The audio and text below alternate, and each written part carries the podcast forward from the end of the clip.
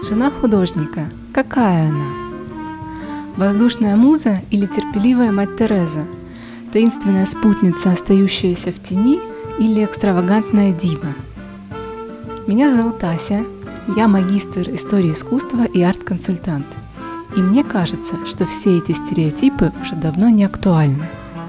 Этот подкаст посвящен историям удивительных женщин, которые были женами художников. Подписывайтесь на подкаст, делитесь с подругами и друзьями, ставьте звездочки и оставляйте комментарии. С 1 июня встречаемся каждый четверг на всех подкаст-платформах.